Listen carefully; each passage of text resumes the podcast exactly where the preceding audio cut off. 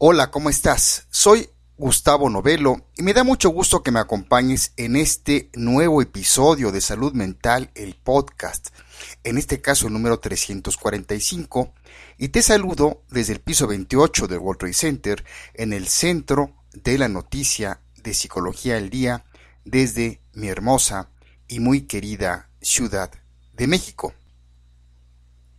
El sentido de nuestra propia valía sube y baja como una pelota de ping-pong en función de nuestros éxitos o fracasos. Por suerte, existe una alternativa para alcanzar una autoestima alta y muchos expertos consideran que representa un camino mejor y más eficaz hacia la felicidad y es la compasión hacia uno mismo. Acompáñame en los siguientes minutos donde revisaremos el libro de Christine Neff titulado Sé amable contigo mismo. Salud Mental, el podcast, inicia después de esta breve introducción musical con Andrew Peterson y la canción Be Kind to Yourself o Sé amable contigo mismo.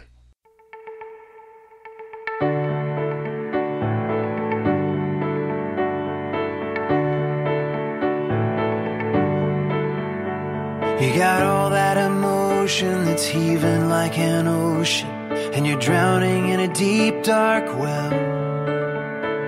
I can hear it in your voice that if you only had a choice, you would rather be anyone else. I love you just the way that you are. I love the way you made your precious heart.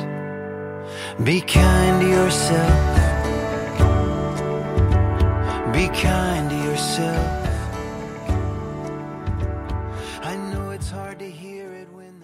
En esta sociedad increíblemente competitiva, ¿cuántos de nosotros se sienten realmente bien consigo mismos? Sentirse bien parece algo muy efímero, sobre todo porque necesitamos creernos especiales y por encima de la media para tener una autoestima alta. Cualquier cosa por debajo de ese estado parece un fracaso. El deseo de sentirse especial es comprensible. El problema es que resulta imposible, por definición, que todo el mundo esté por encima de la media al mismo tiempo. Aunque destaquemos en uno u otro campo, siempre hay alguien más inteligente, más guapo, más brillante. ¿Cómo afrontamos eso? No muy bien.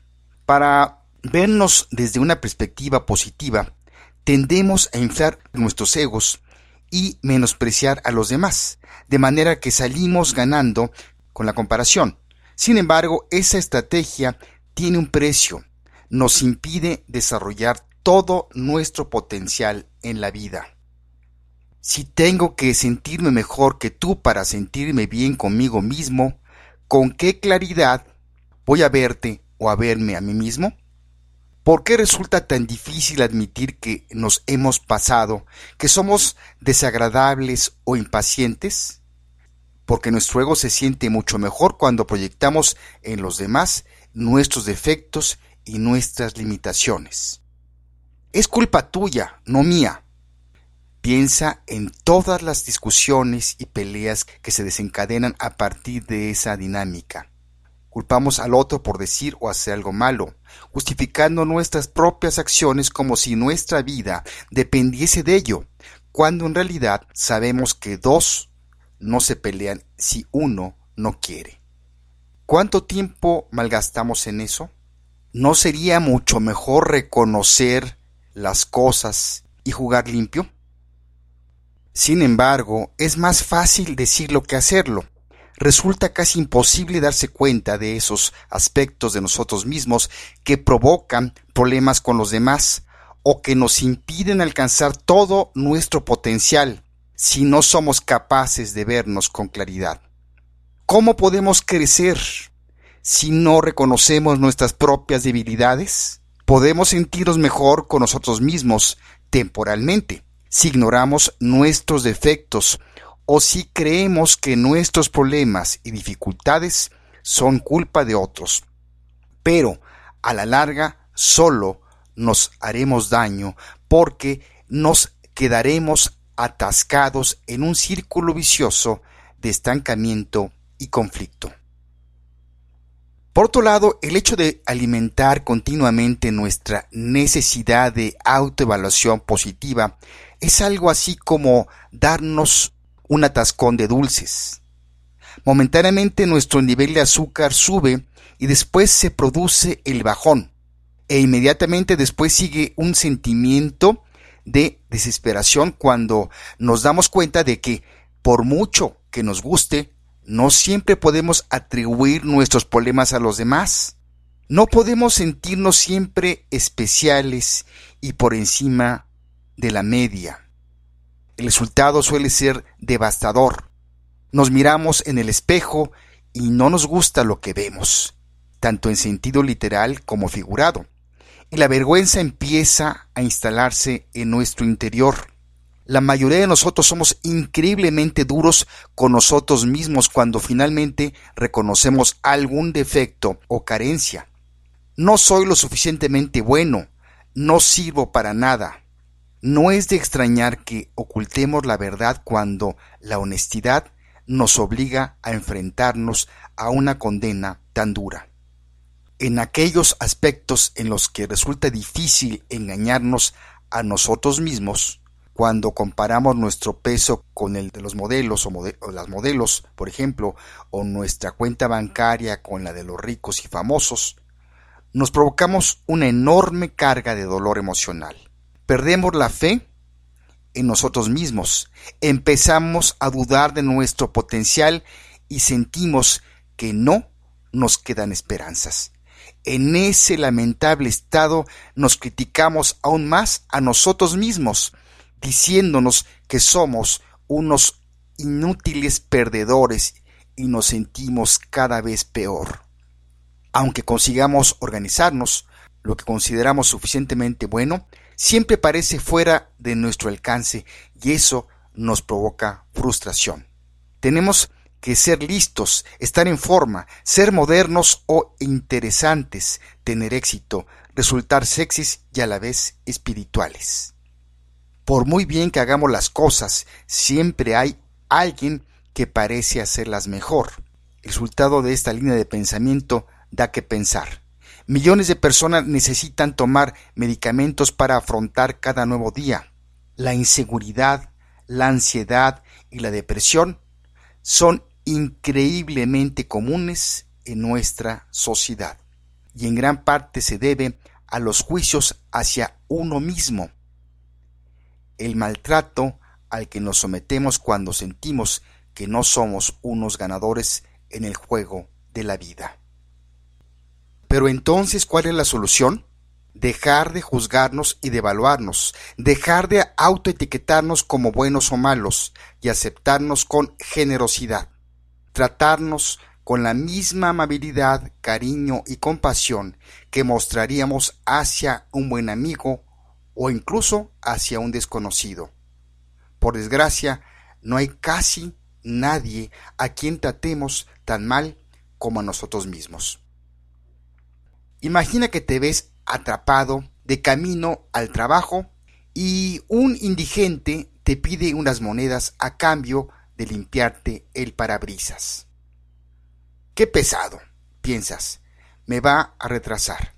Seguramente solo quiere dinero para bebida o drogas. A lo mejor me deja en paz si no le hago caso, pero no te deja en paz y tú permaneces sentado en tu coche mientras él te limpia el parabrisas.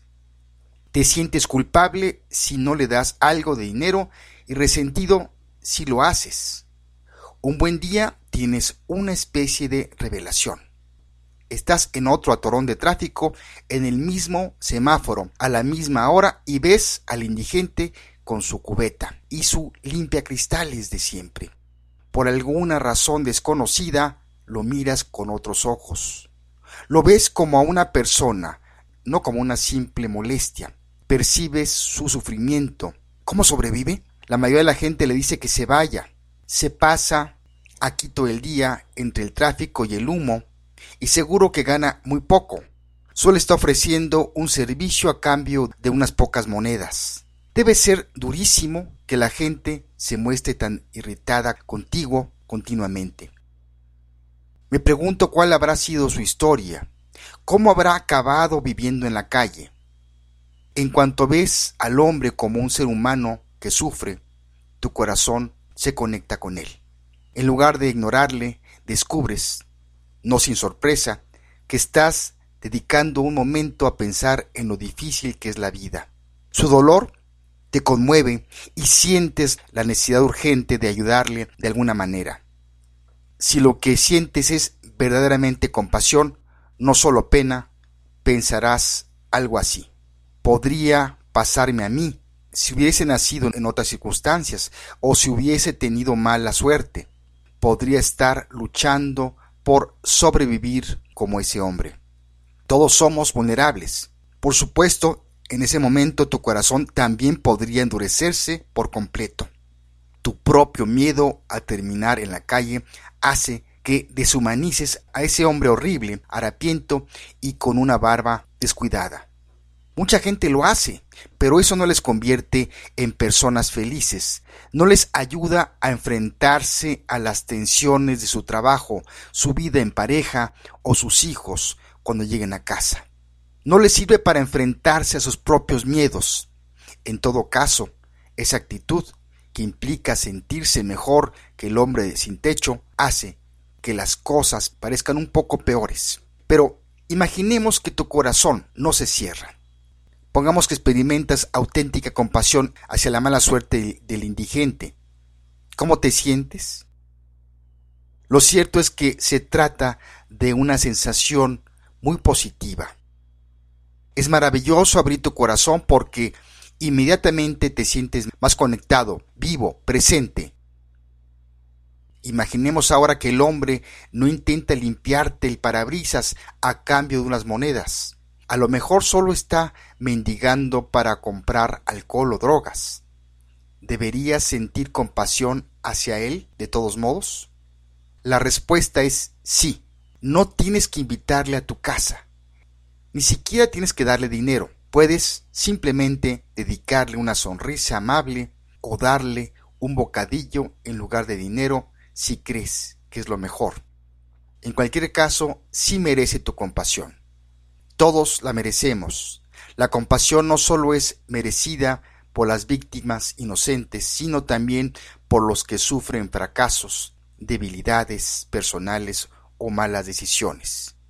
Sí, las mismas que tomamos tú y yo todos los días. La compasión entonces implica reconocer y ver claramente el sufrimiento de los demás. También significa sentir bondad hacia los que sufren y así surge el deseo de ayudar, de aliviar el sufrimiento. Por último, la compasión significa reconocer que el ser humano es imperfecto y frágil. La compasión hacia uno mismo, por definición, tiene las mismas cualidades. En primer lugar, requiere que tomemos conciencia del propio sufrimiento, no podemos conmovernos ante nuestro propio dolor si no empezamos por reconocer que existe. Por supuesto, a veces resulta evidente que estamos sufriendo y no podemos pensar en nada más. Lo más habitual, sin embargo, es que no reconozcamos nuestro propio dolor. La cultura occidental nos enseña a menudo a permanecer impasibles ante la realidad nos dice que no debemos quejarnos ante las adversidades, que tenemos que seguir adelante. Si nos encontramos en una situación estresante o difícil, rara vez nos tomamos la molestia de parar y reconocer los difíciles que están las cosas para nosotros en ese momento. Cuando nuestro dolor procede de un juicio hacia nosotros mismos, si estás enfadado contigo por haber tratado mal a alguien o por haber hecho un comentario estúpido en una fiesta, por ejemplo, resulta todavía más difícil reconocer que en realidad estamos sufriendo. Todos cometemos errores en un momento u otro, es natural. Y si lo pensamos bien, ¿por qué debería ser de otro modo? ¿Acaso firmamos un contrato antes de nacer prometiendo que seremos perfectos, que nunca nos equivocaremos y que nuestra vida será exactamente como nosotros queremos? La mayoría de nosotros nos comportamos como si hubiese ocurrido algo terrible cuando fallamos o cuando la vida da un giro indeseado o inesperado.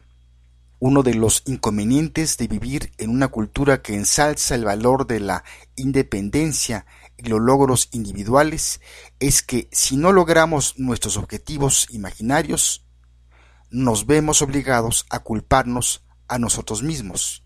Y si somos culpables, no merecemos compasión, ¿verdad? Pero la verdad es que todo el mundo merece compasión, solo por el hecho de ser seres humanos conscientes que vivimos en este planeta, somos valiosos por naturaleza y merecemos cariño. Según el Dalai Lama, los seres humanos deseamos la felicidad por naturaleza y no queremos sufrir.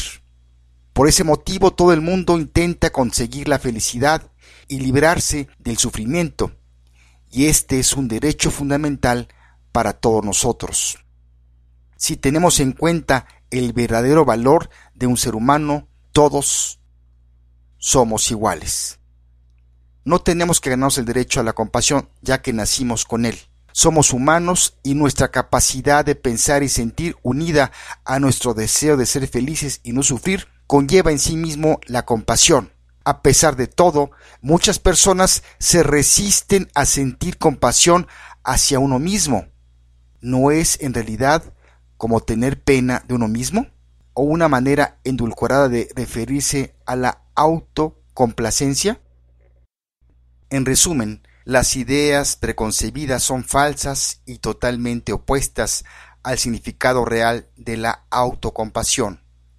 Como vimos, la compasión hacia uno mismo consiste en desear salud y bienestar y conduce a un comportamiento proactivo en lugar de pasivo para mejorar la situación personal. Tener compasión hacia uno mismo no significa creer que mis problemas son más importantes que los tuyos, sino pensar que mis problemas también son importantes y requieren mi atención. Por tanto, en lugar de criticarte por tus errores y tus fracasos, puedes utilizar la experiencia del sufrimiento para ablandar tu corazón. Puedes deshacerte de las expectativas de perfección poco realistas que te hacen sentir insatisfecho o insatisfecha y abrir la puerta a una satisfacción real y duradera. Y todo eso lo conseguirás si te brindas la compasión que necesitas en cada momento.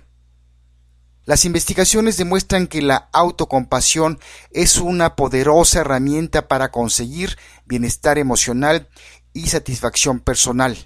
Al brindarnos a nosotros mismos afecto y consuelo incondicionales, aceptando al mismo tiempo la experiencia humana, por difícil que sea, evitamos conductas destructivas como el miedo, la negatividad y el aislamiento. Al mismo tiempo, la compasión hacia uno mismo fomenta estados mentales positivos como la felicidad, y el optimismo.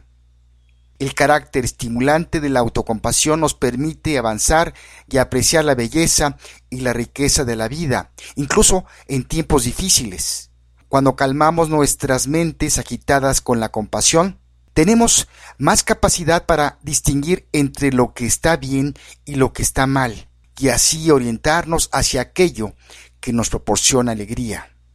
La compasión hacia uno mismo proporciona un remanso de paz, un refugio contra los mares tempestuosos de la autocrítica negativa, hasta que finalmente dejamos de preguntarnos, ¿soy tan bueno como ellos? ¿Soy lo suficientemente bueno? Tenemos en nuestras manos los medios para proporcionarnos el afecto que anhelamos. Si conectamos con nuestra fuente interior de dulzura y reconocimiento, que la imperfección es una característica compartida de la naturaleza humana, podemos empezar a sentirnos más seguros, aceptados y vivos. En muchos aspectos, la compasión hacia uno mismo es como la magia. Tiene el poder de transformar el sufrimiento en alegría. Cuando nos dedicamos con pasión a nosotros mismos, el nudo de la autocrítica negativa empieza a deshacerse para ser sustituido por un sentimiento de aceptación tranquila y conectada. Es como un diamante reluciente surgiendo del carbón. Si quieres profundizar sobre el tema de hoy, está de manera más detallada el libro en que nos basamos, que se titula Sé amable contigo mismo, el arte de la compasión hacia uno mismo, de Christine Neff, y aquí lo puedes encontrar en dos editoriales, Editorial Paidós o Ediciones Oniro. Pues bien, llegamos al final de este episodio de Salud Mental, el podcast número 345. Si quieres hacer algún comentario o sugerencia, puedes hacerlo en el portal Poderato. Ahí está nuestro podcast donde también encontrarás todos los episodios anteriores. Vamos a cerrar musicalmente con Andrew Peterson y la canción Be Kind to Yourself o Sea amable contigo mismo por si no lo sabías, Andrew Peterson es un músico estadounidense y autor de música cristiana con un estilo folk rock, roots rock y country gospel. Peterson es miembro fundador del Square Peg Alliance, un grupo de compositores cristianos. Parte de la letra de la canción Sea amable contigo mismo dice, tienes toda esa emoción que se agita como un océano y te estás ahogando en un pozo profundo y oscuro. Sé que si solo tuvieras otra opción, preferiría ser alguien más, pero te amo tal y como eres. Amo la forma en que es tu precioso corazón. Sé amable contigo misma. Sé que es difícil escuchar esto cuando esa ira está en tu espíritu y te está apuntando como una flecha en tu pecho cuando las voces en tu mente son cualquier cosa menos amables. Y mi querida amiga y mi querido amigo, sea amable contigo mismo o contigo misma. La autocompasión es el camino para vencer nuestros retos y ser cada día mejores. Me despido de ti y te mando un fuerte abrazo en donde quiera que te encuentres en tiempo y lugar. Soy Gustavo Novelo, te espero por aquí hasta la próxima.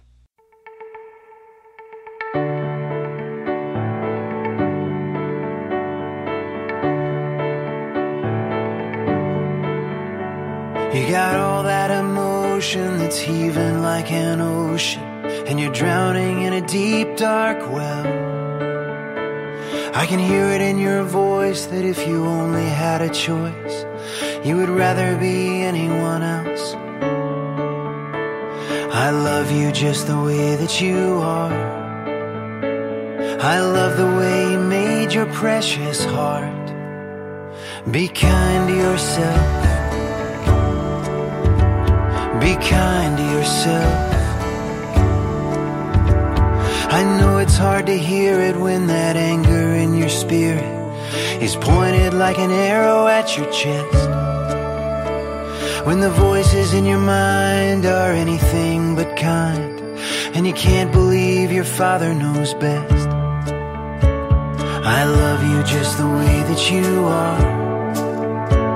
I love the way he's shaping your heart. Be kind to yourself.